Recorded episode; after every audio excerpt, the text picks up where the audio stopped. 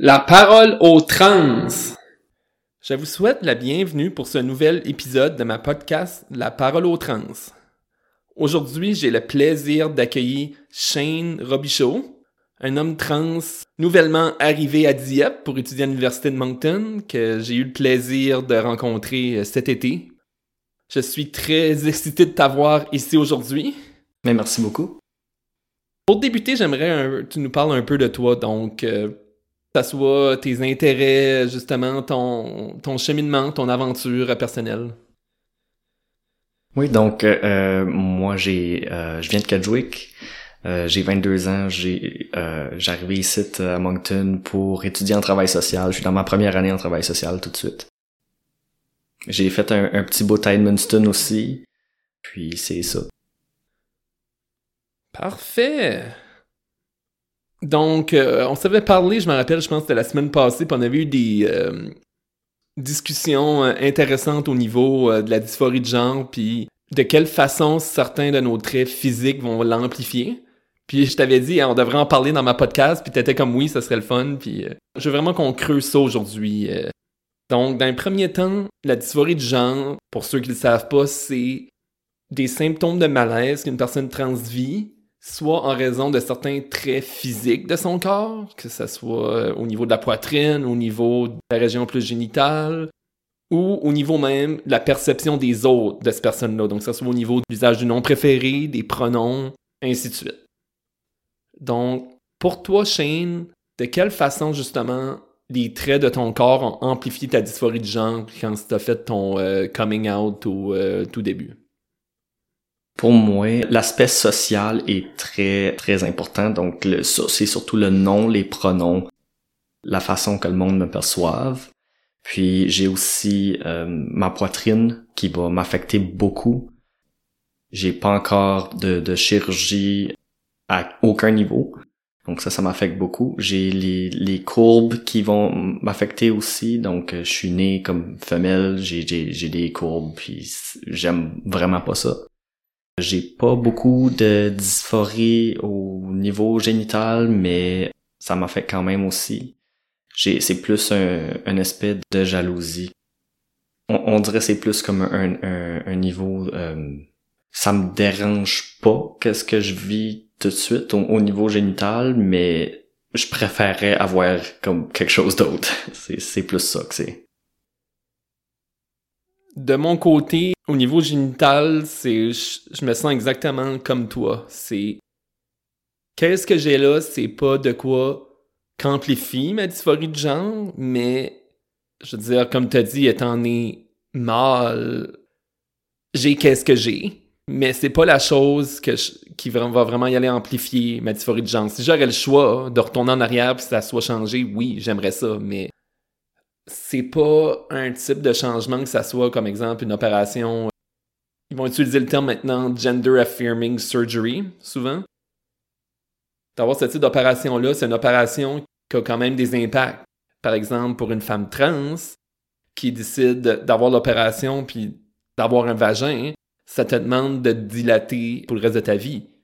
Mais en plus, pour moi, qui s'identifie comme qui est asexuel, qui est pas romantique, j'ai aucunement le goût d'avoir du sexe, donc d'être obligé de me dilater, ce serait vraiment. C'est pas de quoi qui, est plaisant pour moi. En tout cas, présentement, de mon côté génital, je préfère ma solution actuelle parce qu'ultimement, quand je m'habille, c'est pas de quoi que moi, quand je me regarde dans le miroir, que je, je vois. C'est à moi, puis il a pas personne d'autre qui a besoin de savoir qu'est-ce qui est là. Au niveau du reste de mon corps, quand j'étais en exploration aussi, je me rappelle, j'avais acheté, quand j'étais en exploration, donc quand je parle d'exploration, pour moi, de mon identité de genre, c'était en gros euh, m'habiller avec du linge féminin, d'avoir une présentation féminine, de, passer ma journée à la maison comme ça, mais aussi de sortir à l'extérieur, que ce soit d'aller faire mon épicerie ou euh, de faire mes emplettes avec une euh, présentation féminine. Au moment que je m'identifie encore comme homme cisgenre, c'est à ce moment-là, en explorant, que j'ai décidé de m'acheter une paire de prothèses mammaires. la première fois que j'ai porté ça, puis j'ai senti le, comment je veux dire, mes seins bondir dans les escaliers, je me suis senti tellement bien, j'étais comme, ça filait tellement right. C'était euphorique, oui, exact. C'était comme une euphorie. Après ça, quand je portais mes prothèses mammaires, puis je chantais, je les sentais justement bondir quand je marchais dans les escaliers ou même je, voyais ma silhouette. Ça faisait toute une différence. Puis c'était comme, je, là une connexion avec mon corps que j'avais jamais connue. c'est la même chose au niveau, comme tu parlais de silhouette du corps, je veux dire, moi j'avais une absence de silhouette, donc de pas avoir de hanche. J'étais quand même chanceux, j'avais j'avais quand même des fesses musclées, donc j'étais pas euh, complètement euh, flat dans ce côté-là, mais c'est. C'est quand même de quoi que quand je mettais du padding, j'aimais vraiment ça, ça devenait euphorique. La plus grosse chose pour moi, c'était vraiment le poil dans le visage, c'est là encore aussi. C'est d'avoir justement d'avoir une barbe, une moustache, d'avoir vraiment la peau très rude dans le visage. C'est vraiment de quoi qui, qui m'affectait beaucoup, puis je veux dire, le monde peut pas se l'imaginer, mais quand tu te mets une couche épaisse de, fond de teint, puis après deux heures, que tu vois déjà ta barbe apparaître, c'est pas mal décourageant. Pour ça que, pour moi, une des façons de vraiment réduire ma dysphorie de genre, ça a été d'aller chercher des soins médicaux puis d'avoir un traitement hormonal. Ça, ça m'a permis de vraiment faire apparaître des seins puis des courbes, puis qui a vraiment aidé à m'approprier mon corps. Puis l'autre chose que j'ai faite, c'est vraiment faire du traitement laser puis de l'électrolyse, faire retirer plus possible le poil sur mon corps.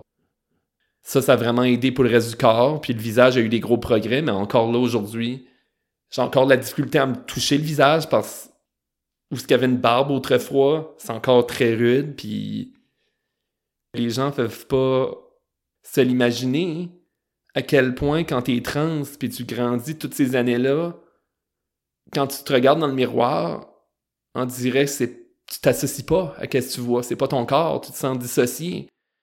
Puis, encore aujourd'hui, j'ai pendant tellement longtemps habillé un mannequin. C'est tout le temps ça que j'imaginais. Je me rappelle, les dernières années, c'était très clair. J'allais magasiner pour du linge avec ma mère, puis on faisait des ensembles de morceaux de linge ensemble, mais quand je me regardais dans le miroir, j'étais comme, ah, j'ai tel fond de teint, j'ai telle couleur de cheveux, donc tel ensemble va bien me faire. C'était comme, c'est vraiment comme habiller quelqu'un d'autre. Puis encore aujourd'hui, j'ai encore la difficulté à me regarder dans le miroir, puis regarder mon visage, puis me dire que je suis belle. Je sais pas si toi, de ton côté, t'as vécu cette dissociation-là? Oui, beaucoup. C'est, je me rappelle quand euh, j'étais plus jeune, quand j'étais ado, moi j'ai une sœur un peu plus jeune, puis on allait beaucoup chez Ardennes. Euh, magasin de, de, linge pour femmes, c'est tout est rose quand tu rentres là-dedans. Je détestais ça. J'essayais de chercher un peu pour les chandails euh, comme les graphics tee, comme avec euh, des noms de bands dessus, un peu plus punk, puis tout ce qui était noir, puis ça a tout été comme ma scène là, le punk j'aime tout ce qui est punk, mais je voulais vraiment regarder des affaires qui qui étaient un peu plus comme tomboy, mais on, on dirait j'essayais de me conformer beaucoup. Puis j'étais beaucoup dans le déni. Puis je vivais beaucoup de choses à la maison qui m'empêchaient de, de me rendre compte que j'avais de la dysphorie du genre. J'avais trop de choses à dealer avec en même temps. Puis comme la dysphorie du genre, ça a pris le back burner. Là. Ça, j'avais pas le temps de dealer avec ça. Je pouvais pas, euh, j'avais juste pas le temps pour qu'est-ce qui affectait mon corps le plus, c'était vraiment ma poitrine. Je slouchais beaucoup, puis c'est à un point qu'à cette heure, j'ai comme une scoliose. Ça va faire trois ans que je suis la testostérone dans deux semaines. Puis j'ai pas encore de chirurgie. L'accessibilité, euh, c'est très difficile d'avoir euh, des, des, soins, euh, des gender affirming care, c'est très difficile en tant que personne trans au Nouveau-Brunswick. C'est très difficile à, obtenir. Je rajoute un peu sur ce que tu dis. Moi, je me rappelle très bien quand j'étais ado, on marchait au mall, que ce soit à Place Champlain ou euh, dans n'importe quel centre commercial. Puis je passais à côté des, magasins de vêtements féminins, puis de voir les robes, puis de voir les jupes. Puis j'avais tellement le goût de rentrer dans ces magasins-là, puis d'essayer. Mais, étant donné que j'ai tellement été débrouillé parce que j'étais différente, je me suis tout le temps aussi fait dire que la seule manière de me protéger, c'était de me conformer aussi aux autres. C'était comme, C'est la seule manière que je voyais dans ma tête, c'est comme, OK, mais faut j'ai l'air le plus possible à un homme ce genre, même si dans ma tête, j'ai toutes ces émotions-là. J'ai cette voix-là qui me dit, garde, t'aurais le goût de porter une robe. Puis ça a pris beaucoup de temps. Hein. Je veux dire, ça a pris l'âge, je pensais 26 ans, avant que je me donne le droit de le faire. Sans que ça soit pour une occasion euh, comme un costume d'Halloween, par exemple. Pour vraiment je dise, OK, une fin de semaine, je vais, puis je décide de m'habiller, d'essayer des choses. Ouais. Tu vois, moi, je me suis aperçu vers l'âge de 14 ans qu'il y avait quelque chose de, pas correct. Mais justement, encore, j'avais, j'avais beaucoup de, de choses qui se passaient à la maison, puis c'était, c'était difficile de, de vraiment prendre le temps de, de faire de l'introspection avec moi-même pour, ok, comme, ok, Shane, qu'est-ce qui se passe avec toi, comme, c'est, c'est pourquoi tu te sens comme ça. Pourquoi tu te sens pas correct quand le monde te dise comme, hey, comment ça va ma belle-fille, comme, ça me faisait filer vraiment pas correct en dedans. Quelque chose que j'aimerais rajouter, c'est que on se concentre beaucoup sur la dysphorie, mais je pense que qu'est-ce qui qualifie quelqu'un de trans beaucoup, c'est surtout l'euphorie. On a tendance beaucoup à, parler de, dysphorie comme ah je suis trans parce que j'ai, j'ai, de la dysphorie, mais non, je pense c'est plus je suis trans parce que j'ai de l'euphorie sur l'autre côté. Comme moi je suis un homme trans parce que quand on dit il, lui, quand on, me voit en tant qu'homme, c'est ça qui me fait filer le mieux. C'est, c'est pour ça que je suis trans. C'est super intéressant ce que tu dis parce que trop souvent, on va focuser, comme tu dis, sur la dysphorie, mais il y a les beaux moments aussi. Puis l'euphorie, c'est vraiment à l'opposé, c'est quand tu as vraiment le sentiment de pouvoir t'affirmer puis d'être accepté comme qui ce que t'es je me rappelle la, première fois justement que j'ai, porté ma paire de prothèses ma mère. Le feeling que j'ai eu, c'était comme rien que j'avais connu avant. La même chose quand j'ai porté ma première robe, ma première jupe. Je me suis dans le miroir j'ai sorti la première fois. Quand j'ai été à la vie en rose, magasiner ma première brassière, c'était empowering, c'était tellement puissant comme moment pour moi. Puis c'est comme tu dis, quand justement, je décide de me faire belle une journée, comme, de mettre comme une belle robe, puis après ça, d'avoir du monde qui me complimente, qui me dit que je suis belle. Ça me fait sentir bien. Mais c'est plus que, pour nous, ça nous fait vraiment sentir accepté. Ça vient nous chercher encore plus à notre corps. Ça, ça nous fait sentir exactement comme qu'on aurait dû se sentir du début. Comme on n'aurait pas dû se sentir euh, inconfortable dans, notre corps comme ça, juste à cause du corps qu'on est né avec. On aurait dû se sentir confortable, puis accepté, puis pour euh, le lack of better word, normal. C'est, c'est vraiment ça que c'est. Je pense une des choses importantes à retenir, c'est les personnes trans en ont tout le temps été là, puis va toujours en avoir. Donc, qu'est-ce qu'on a besoin? Puis il n'y a pas une façon d'être homme ou femme, puis il n'y a pas une façon aussi d'être un, une personne trans aussi. Il n'y a pas de checklist à suivre quand tu es une personne trans. Tu décides d'avoir les soins de santé que tu as besoin pour mieux gérer la dysphorie de genre que tu vis. Puis étant donné la manière que nous, ça vient nous chercher, ça nous a fait qu'on parle qu'on a besoin, exemple, d'avoir un traitement hormonal pour faire apparaître certaines caractéristiques du corps. On a besoin de ces soins-là parce que c'est une question de vie ou de mort. Pouvez-vous vous imaginer, vous levez tous les matins, vous regardez dans le miroir, puis qu'est-ce que vous voyez là, c'est pas votre corps? Que vous voyez aucune liaison avec votre corps? Que vous voyez vraiment votre corps comme étant un objet étranger? Ça vient pas plus dark que ça.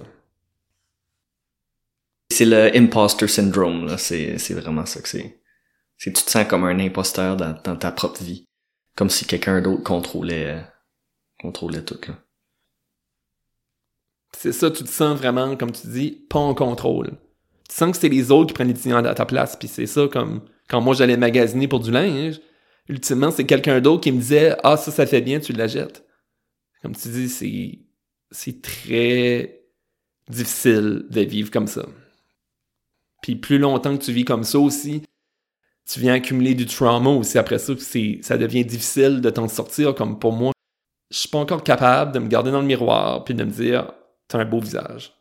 Je suis pas capable de le faire encore. C'est de quoi que je réalise maintenant que je veux travailler dessus parce que le monde va me dire que j'ai un beau visage. Comme ça m'a déjà arrivé du monde qu'il y a certains de mes amis qui ont pris le temps de me faire un beau make-up dans le visage, puis là j'étais comme ah j'ai un beau visage, mais j'ai jamais été capable de moi, sans que quelqu'un d'autre, comment je peux dire, fait du make-up dans mon visage, de me dire que j'ai un beau visage, puis de de l'accepter.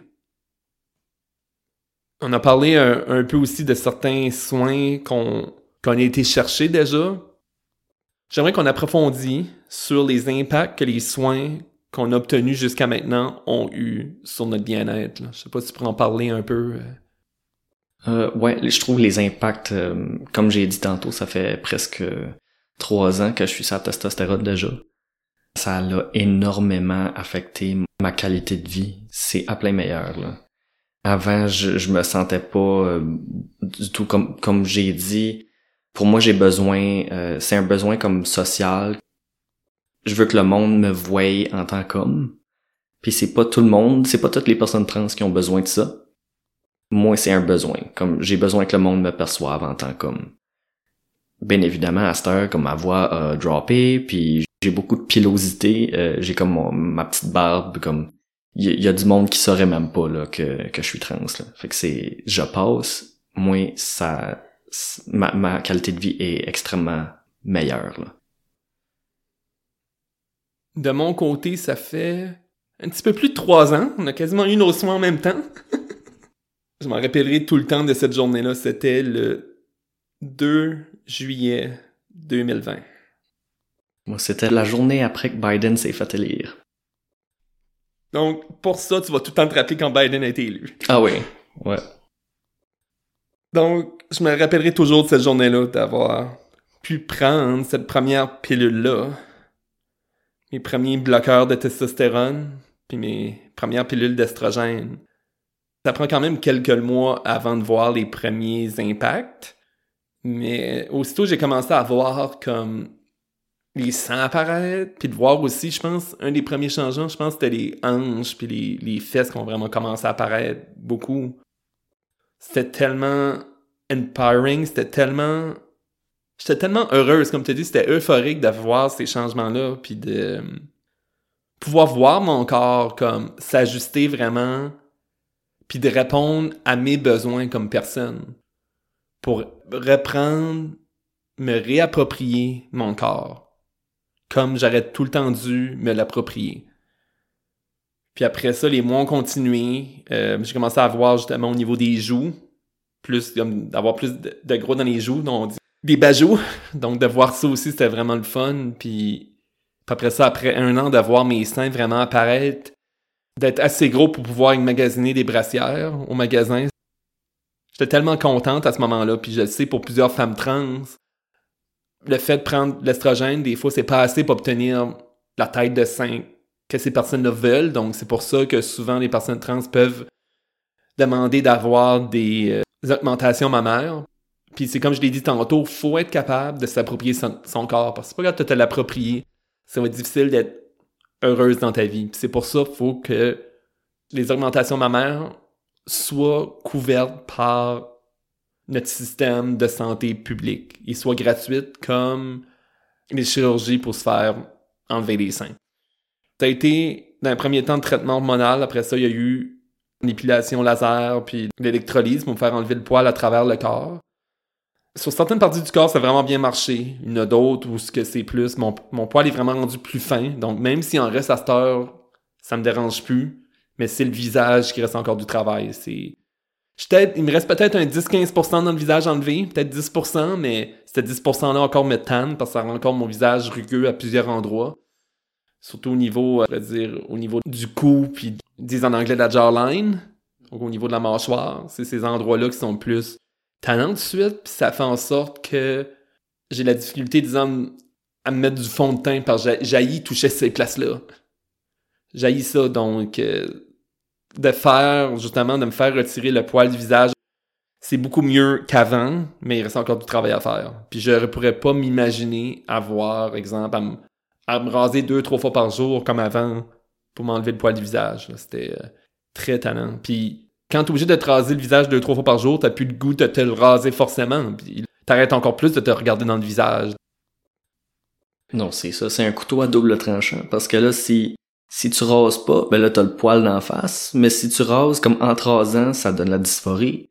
Fait que c'est, c'est vraiment un couteau à double tranchant. Puis je pense que c'est comme de quoi que j'ai, j'ai toujours trouvé que les femmes trans l'ont eu un peu plus difficile euh, comme côté hormonal que les hommes trans. je pense que presque toutes les personnes trans vont être d'accord avec moi là-dessus. Là. Exactement, parce que on n'a pas autant de changements. C'est certain, je veux dire, chaque expérience de personne trans est pas facile. Comme je sais souvent chez les hommes trans ou des personnes. Des personnes qui sont nées avec le sexe féminin. Je sais pour plusieurs de ces personnes-là, les seins, c'est vraiment un point qui est très dérangeant pour eux autres.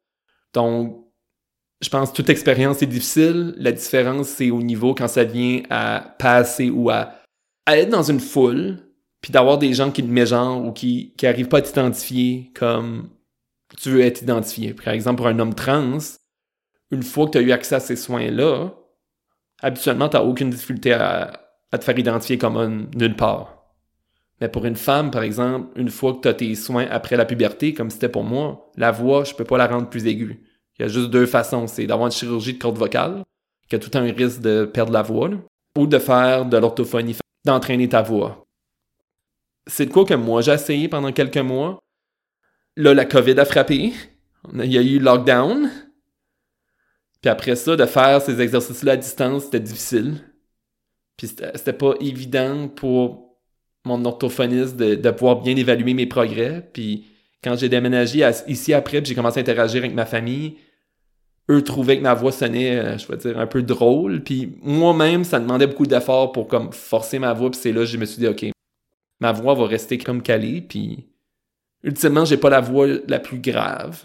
Donc déjà là, ça aide beaucoup. Je veux dire, il y a des, des, des femmes trans qui ont des voix très graves que là, je, je pourrais pas m'imaginer non plus avoir ça. J'aurais définitivement poussé plus de training. Donc j'ai une voix qui est quand même euh, pas si grave que ça, mais c'est de quoi que j'ai essayé aussi, mais je sais que l'orthophonie fonctionne pour beaucoup de gens quand j'ai arrêté, c'était plus une question de la motivation était plus là. Le déclencheur au niveau de l'orthophonie, ça a été quand j'ai déménagé à Moncton, puis j'ai commencé à interagir avec ma famille, puis j'ai remarqué que ma famille allait m'accepter peu importe ma voix. C'est ça qui a fait le déclic. Mais ça a un impact quand je suis en public, je me fais mégenrer régulièrement en raison de ma voix. Ouais. La voix, en général, c'est l'affaire que les, personnes trans ont plus de, misère avec. C'est ça que je pense, en tout cas. Parce que c'est de quoi qu'on n'a pas le choix d'utiliser. On peut pas cacher ça, on n'a pas le choix d'utiliser. On utilise notre voix quand on va commander notre café le matin, on va appeler notre service de téléphone. On n'a pas le choix d'utiliser notre voix chaque jour. c'est pour ça qu'on a toute la misère avec quand on est dysphorique avec notre voix c'est, c'est, ça nous impacte beaucoup. Les personnes euh, transmasculines, on peut utiliser la testostérone pour agravir notre voix, puis c'est comme plus facile, mais les femmes trans, c'est comme, c'est, le processus est beaucoup plus difficile pour se rendre au même point, là. C'est pour ça que c'est tellement important pour des personnes trans qui sont euh, transféminines qui puissent prendre des bloqueurs de testostérone s'ils font leur coming out avant la puberté parce que ça évite d'avoir tous les changements du corps que tu veux pas. Puis ça sauve beaucoup de troubles plus tard. Donc, euh, c'est pour ça que c'est primordial que ces soins-là soient accessibles. Parce que pour une femme trans, la voix, après la puberté, la seule option, c'est ça, c'est soit du voice training ou des opérations de cordes vocales qui sont de un peu accessibles, ça coûte cher, puis qui as un risque qui est pas zéro t'as un risque qui est pas négligeable quand t'as une opération de corde vocale. C'est pas 1% de risque que tu perds la voix, c'est plus élevé que ça. Là, j'aimerais revenir sur un sujet que tu as touché un peu au début, sur la jalousie qu'on vit comme personne trans. En anglais, le terme qui souvent utilisent, ça va être gender envy, donc l'envie du genre. Puis qu'est-ce que ce terme-là dit? C'est c'est un terme que des personnes trans utilisent pour décrire une personne qu'ils espèrent être plus tard. Ça peut être une personne, ça peut être au niveau du corps physique, mais au niveau de la personnalité, de la présentation, ainsi de suite. c'est de quoi que moi puis toi, on, vit puis on a vécu. Donc, j'aimerais un peu que tu partages ton expérience, Shane, vis-à-vis justement l'envie de genre puis la jalousie. C'est comme j'avais dit euh, un peu plus tôt, au, niveau physique, euh, j'ai beaucoup de dysphorie de ma poitrine puis ça, mais euh, au niveau génital, c'est plus du de l'envy comme ils appellent ça du penis envy. Comme je vis beaucoup de dysphorie, mais c'est plus que Mettons, si je serais dans, dans salle de bain des hommes puis que je voirais comme quelqu'un être à l'urinoir, là, ça me dérangerait plus, là. Là, je ferais comme, ok, ouais, j'aimerais vraiment ça, comme, être cisgenre tout de suite, là. Mais c'est pas euh, quelque chose qui va me déranger si je suis pas exposé beaucoup à. C'est pour ça que ça m'affecte aussi comme dans ma vie romantique. Je suis bisexuel, puis c'est pour ça que je file que je, je pourrais pas dater quelqu'un comme à long terme qui a un pénis parce que j'aurais trop de penis envy à ce point-là. Ça, ça, ça m'affecterait plus comme tous les jours. De mon côté, je me rappelle au tout début quand j'ai fait mon coming out, même quelques mois avant le coming out, j'écoutais beaucoup de vidéos sur YouTube de personnes trans qui expliquaient leur cheminement puis qui parlaient après ça de des étapes qu'ils avaient suivies, puis euh, des soins qui avaient été cherchés, puis de comment se sentait aujourd'hui, puis je vivais beaucoup de jalousie à ce moment-là, j'étais comme... Ben, surtout pour moi qui avait fait mon coming out à 29 ans, puis de voir souvent ces personnes-là trans qui parlaient sur YouTube, qui avaient comme début de la vingtaine, qui étaient vraiment plus jeunes que moi. J'avais vraiment une jalousie de... J'aurais aimé être à leur stade suite. J'aurais aimé avoir eu des traitements hormonaux depuis des années J'aurais aimé aussi pouvoir être la femme que j'ai tout le temps été pendant toutes ces années-là. Donc j'avais vraiment une grosse jalousie de voir ça. ça a pris du temps pour moi. Ça a pris beaucoup de thérapie avant que j'accepte que tout ce que j'ai pas eu la chance de vivre, c'était pas de ma faute. C'est la société puis tout le bullying que j'ai eu qui a provoqué ça. Donc c'est ça, il y avait la jalousie, c'est ça au niveau de voir les personnes qui avaient déjà eu les changements, puis de voir aussi leur silhouette à ces personnes-là, puis de voir qui a eu la chance d'aller dater aussi. Donc ça, c'était vraiment un aspect qui m'en vraiment jalouse. Au début, je voulais fitter le plus possible dans la boîte femme cisgenre, le plus possible. Donc, j'avais vraiment une grosse jalousie. Voir des personnes trans qui ont eu une, vaginoplastie.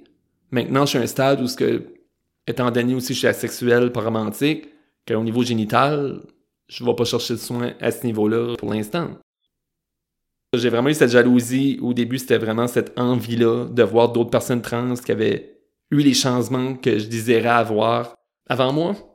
Puis de voir que eux étaient déjà rendus là, puis moi, même si j'étais plus vieille, je me sentais en retard, je sentais que j'avais comme perdu mon temps un peu. Oui, je comprends tout à fait ça. Ça me fait la même chose. Rendu à 22 ans, comme je suis pas vieux, là, comme je suis jeune encore, j'ai tout mon temps, mais c'est euh, je vis ça à l'université aussi. Comme je commence juste ma première année j'ai 22 ans je suis entouré de jeunes de 17 18 ans. Mais je vis ça avec euh, ma transidentité aussi. Parce que ça s'en vient sur le 3 ans que j'ai de la testostérone.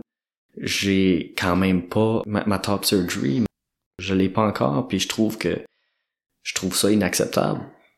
J'attends longtemps puis je fais des démarches puis j'ai de la misère à trouver les ressources puis je suis tellement jaloux de ceux-là qui l'ont déjà. Puis je comprends pas, comme, tu sais, j'aimerais vraiment être content pour eux autres. Puis oui, comme, oui, je suis content pour eux autres. Mais je suis aussi jaloux. Puis je pense que c'est important de prendre en compte mes émotions, puis euh, d'accepter ma jalousie, parce que elle, va pas s'en aller. Je, je sais qu'elle s'en ira pas. Je, je suis en effet jaloux. C'est, c'est ça que c'est. Puis je pense même pour moi au début d'accepter le fait que c'est correct d'être jaloux. Parce que souvent la jalousie, on va lui donner une connotation euh, négative. Quand j'ai commencé vraiment à parler de toute l'intimidation que j'ai vécue, puis le trauma qu'il y a à ça, puis le fait que je trouvais ça tellement difficile de de voir toutes les personnes autour de moi, comme il y en a plusieurs qui ont des familles, il y en a plusieurs qui ont des relationships depuis un bout, puis de voir que j'ai pas eu la chance, exemple, de dater, puis de voir tout ça. C'était vraiment difficile, puis je énormément de jalousie, mais une des choses qui a aidé, c'est d'accepter d'un, c'est correct d'être jaloux. Avec tout ce qu'on a vécu, c'est tout à fait normal qu'on se sente de même. Donc, c'est une émotion, il faut qu'on accepte de vivre. Là, après ça, c'est de voir, mais qu'est-ce que tu fais avec cette émotion-là? J'essaie de mon côté, quand je sens ma jalousie, je pense que l'important, c'est d'en parler, de comment est-ce qu'on se sent. Comme exemple, quand il y a discussion au niveau de dating, j'ai remarqué il y a quelques semaines passées que ça m'affecte encore. Au mois de novembre, ça va faire deux ans de thérapie que je fais, puis je pensais que j'avais comme passé à travers ça, mais non. Quelques semaines passées, il y a une discussion, toutes les personnes autour de moi parlaient des différents relationships qu'ils ont présentement ou qu'ils ont eu, puis des expériences de dating, puis moi j'étais comme, j'ai jamais eu une date dans ma vie. Même pas une. Je me suis senti vraiment jalouse dans ce temps-là. Puis j'ai parlé tantôt d'une jalousie au niveau des changements physiques, mais la jalousie peut être beaucoup plus large. Ça peut être aussi, étant donné qu'on est obligé de présenter comme étant quelqu'un d'autre pendant toutes ces années-là, mais il y a beaucoup de choses qu'on a passées à côté. Beaucoup d'expériences qu'on a passées à côté. Mais je vais essayer d'en parler quand ça arrive, de dire, regarde, j'arrive vraiment à aimer ça vivre qu'est-ce que vous vivez, mais j'ai pas eu cette chance-là. La pire chose qu'on peut faire, c'est de le garder en dedans. Je pense que c'est important d'en parler, puis de, de l'exprimer. Non, c'est important parce que je vois que ça être trans puis euh, tout euh, tout notre bagage que ça l'emporte, ça l'affecte beaucoup notre notre dating life, là, notre euh, nos relations amoureuses puis nos, nos, relations affectives. Puis quasiment toutes les relations que j'ai eues, c'était vraiment comme court, très court parce que on s'apercevait très vite que c'est comme OK, ouais, ça ça marche pas. Mais je pense que j'avais assez d'intégrité pour voir comme ouais non ça ça ça fonctionnera pas. Puis on, on voulait pas comme s'attarder trop sur la relation, sur de quoi qu'on savait qu'il allait pas marcher. C'est pour ça, bizarrement, euh, comme j'ai trois amis que j'ai j'ai daté, puis c'est c'est encore mes amis. Je, je vois d'un party, puis c'est comme ah oui, j'étais avec toutes mes ex tout de suite. C'est pas. On, on rit un peu de ça. J'ai juste eu une relation à long terme, c'était une femme trans. Puis justement la dysphorie, euh, puis la jalousie, euh, c'était, ça nous a affecté beaucoup dans notre relation. C'était les, les problèmes principaux qu'il y avait là dans, dans notre relation. Puis euh, c'est, c'est comme le, le, thème principal euh, de ce qui se passait là.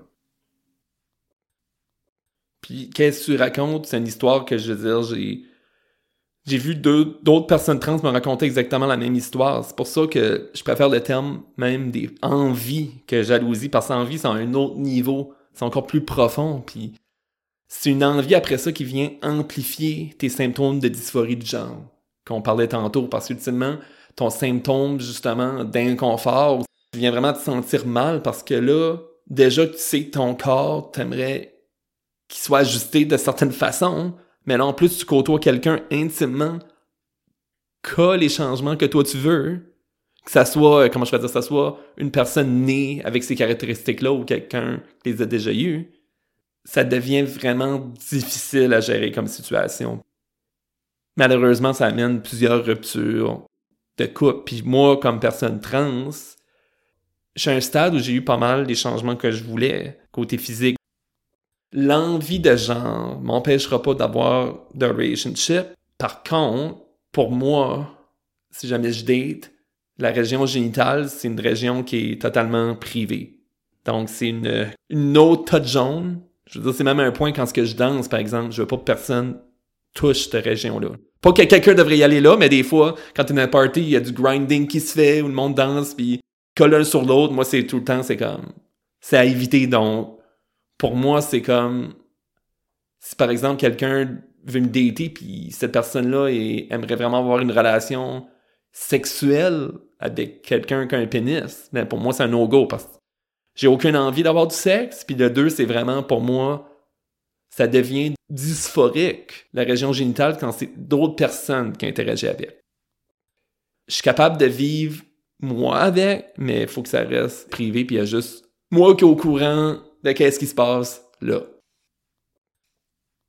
Ouais, super intéressant. Moi, c'est comme, bien évidemment, je suis pas asexuel. Je le vis pas. je peux pas comprendre euh, comme tu le vis. Mais la manière tu tu le décris, ça fait du sens, là. Moi, j'ai été avec euh, plusieurs euh, différentes sortes de personnes. Hommes trans, femmes trans, personnes cisgenres, hommes, femmes. Pas pour faire sonner comme si j'ai été avec tout le, village, là, mais ça a juste à donner comme ça, là. J'ai pas été avec tant de personnes que ça. Ça a juste, euh, ça m'a fait ouvert les yeux un peu que peu importe, euh, peu importe qu'est-ce qui se passe, on dirait, je suis pas gagnant là-dedans parce que on dirait qu'avec une personne trans, c'est plus facile du côté euh, qu'ils vont comprendre mon expérience. Ils vont savoir euh, qu'est-ce que je vis parce que les autres aussi le vivent. Mais aussi, c'est difficile parce qu'il y a, il y a de la, jalousie entre nous deux il y a euh, de la dysphorie qui peut se créer. J'ai eu à terminer des relations à cause de ça. C'était pas le fun. Il y a des relations que ça allait super bien. Puis seule raison qu'il a fallu que je termine la relation, c'était justement à cause de la dysphorie. Puis ça arrivait une couple de fois. C'était pas euh, c'était pas le fun, mais c'est ça qui est difficile. C'est extrêmement difficile pour une personne transgenre de naviguer dans les, la vie amoureuse, euh, les dating apps, puis ça, parce que n'importe quelle personne trans pourrait dire la même chose. Je voudrais rajouter sur quand tu disais que t'aimais dater des personnes trans parce que ils comprenaient ta réalité. Mais comme tu as dit, ça vient avec ses désavantages aussi, avec toute la question d'envie de genre qui peut euh, s'interjecter à travers tout ça. Puis pour moi, je sens pas qu'il y a de place pour moi pour dater. Les plateformes en ligne, je sens qu'ils offrent pas des espaces sécuritaires pour les personnes trans. J'ai essayé une semaine sur Tinder, puis j'ai eu vraiment de la haine dirigée dans ma direction. Puis il y a certaines personnes à qui j'ai communiqué aussi qui étaient même, qui cherchaient des personnes trans parce que c'était comme un fétiche pour eux autres de dater une personne trans. Ça me faisait sentir aucunement de sécurité. Donc, je sens pas que j'ai d'endroit sécuritaire en ligne pour faire du dating. Ça aussi, j'en ai eu beaucoup. Euh, le, le fétichisme, que, ils appellent ça des chasers, là. Ils nous voyaient comme une manière d'expérimenter. Ah, c'est spécial, c'est de quoi de nouveau, je vais essayer ça. On n'est pas des objets. On n'est pas euh, une expérimentation. On est des personnes, on a des feelings. Euh, ce que ce que je disais comme avec le, le genre, comme ah c'est soit une personne trans va me comprendre une personne euh, une personne cisgenre va être comme aura pas de dysphorie en, me détend. Mais c'est la même affaire avec la sexualité. Des fois je file comme si une autre personne bisexuelle pourrait être plus facile pour moi parce que tu ils auront pas de difficulté avec mes organes génitaux puis ils auront pas de difficulté non plus avec mon apparence physique qui est molle fait que c'est des fois c'est difficile, je vois comme ah ok une femme straight, elle va-tu être correcte avec le fait que j'ai pas de pénis, tu C'est très difficile euh, la dating life là. Comme pour moi étant asexuel, faut que j'en parle parce que pour moi, si cette personne-là recherche du sexe, de un, faut qu'elle sache que c'est pas quoi qui m'intéresse à avoir du sexe. Je veux dire, si tu veux avoir du sexe à tous les semaines, pas ta personne. ça marchera pas. Puis de deux, je veux pas avoir de sexe non plus, de contact dans la région génitale du tout. Donc, faut que la personne soit prête à ça. Mais de quoi j'aime démystifier sur la sexualité, la sexualité ne veut pas dire pas avoir de sexe. Il y a eu des études de fait, puis au moins 50% des personnes asexuelles, ou même plus que ça, qui sont à l'aise d'avoir du sexe. La chose, c'est, je veux pas nécessairement en avoir souvent. Il y a certains, comme pour moi, hein, c'est je suis prête à faire certains types d'actes sexuels pour quelqu'un d'autre pour faire plaisir à cette personne-là? Je vais être comme, OK, tu veux faire de quoi, là? OK, c'est pas. On va faire de quoi cette soirée-là pour toi? Puis après ça, on passe à d'autres choses. Je peux le faire dans ce but-là, mais j'irai pas en tirer d'autres satisfactions. J'ai pas d'appétit pour avoir du sexe, j'en ai pas. Je préfère manger du gâteau qu'avoir du sexe. C'est ça qu'on dit dans la communauté asexuelle. C'est une perte de temps, selon moi. Mais je comprends pour beaucoup de monde, la relation sexuelle est très importante, puis c'est correct. C'est, tout à fait correct, il n'y a rien de mal avec ça. Puis, euh, mais pour moi, ça, ça complique encore plus le dating. Parfois, j'ai ces conversations-là dès le départ. Du fait que, OK, qu'est-ce que tu recherches au niveau de relations sexuelles? Parce que moi, c'est quand même limiter qu'est-ce que je peux t'offrir. Puis je pense que c'est vraiment important, que ça soit comme personne trans ou comme personne asexuelle, d'être très transparent sur qu'est-ce qu'on peut offrir. Se garder en sécurité aussi. Parce que la pire chose qu'on peut faire, c'est de le cacher. Puis là, tu te retrouves dans une situation que la personne, par exemple, découvre que la région génitale, c'est pas qu'est-ce qu'elle s'attendait, elle, ça peut devenir très dangereux comme situation. Mm-hmm. C'est tant qu'il y a une communication de fait, c'est laissé au choix des personnes qui sont dans la relation. Euh, c'est jamais des, affaires des autres. Tant, que les personnes sont toutes en accord. Je pense qu'on a fait une belle euh, tournée de nos sujets. Euh.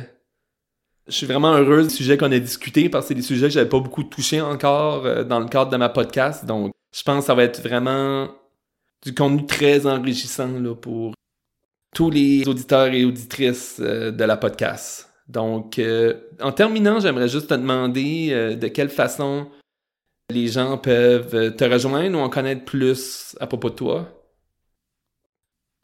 Je suis toujours disponible Facebook, Instagram. I guess j'ai pas vraiment mon, mon handle sous la main là. Je pense que Shane Robichaud, S-H-A-Y-N Robichaud. Puis c'est ça. Parfait. on pourra même mettre un lien, si tu veux, vers ton compte euh, Instagram dans les descriptions euh, de l'émission. Donc, un, gros merci, Shane, euh, d'avoir accepté l'invitation. Puis je pense aussi qu'on risque peut-être de te revoir dans la podcast. C'était un plaisir de te parler. Merci à toi pour l'invitation. Je vous invite à vous abonner à ma podcast sur Apple Podcasts, Amazon Music, Spotify et Google Podcasts et à me suivre sur Facebook et Instagram. N'oubliez pas qu'une société plus inclusive pour les personnes transgenres profite à tout le monde. Merci et à la prochaine.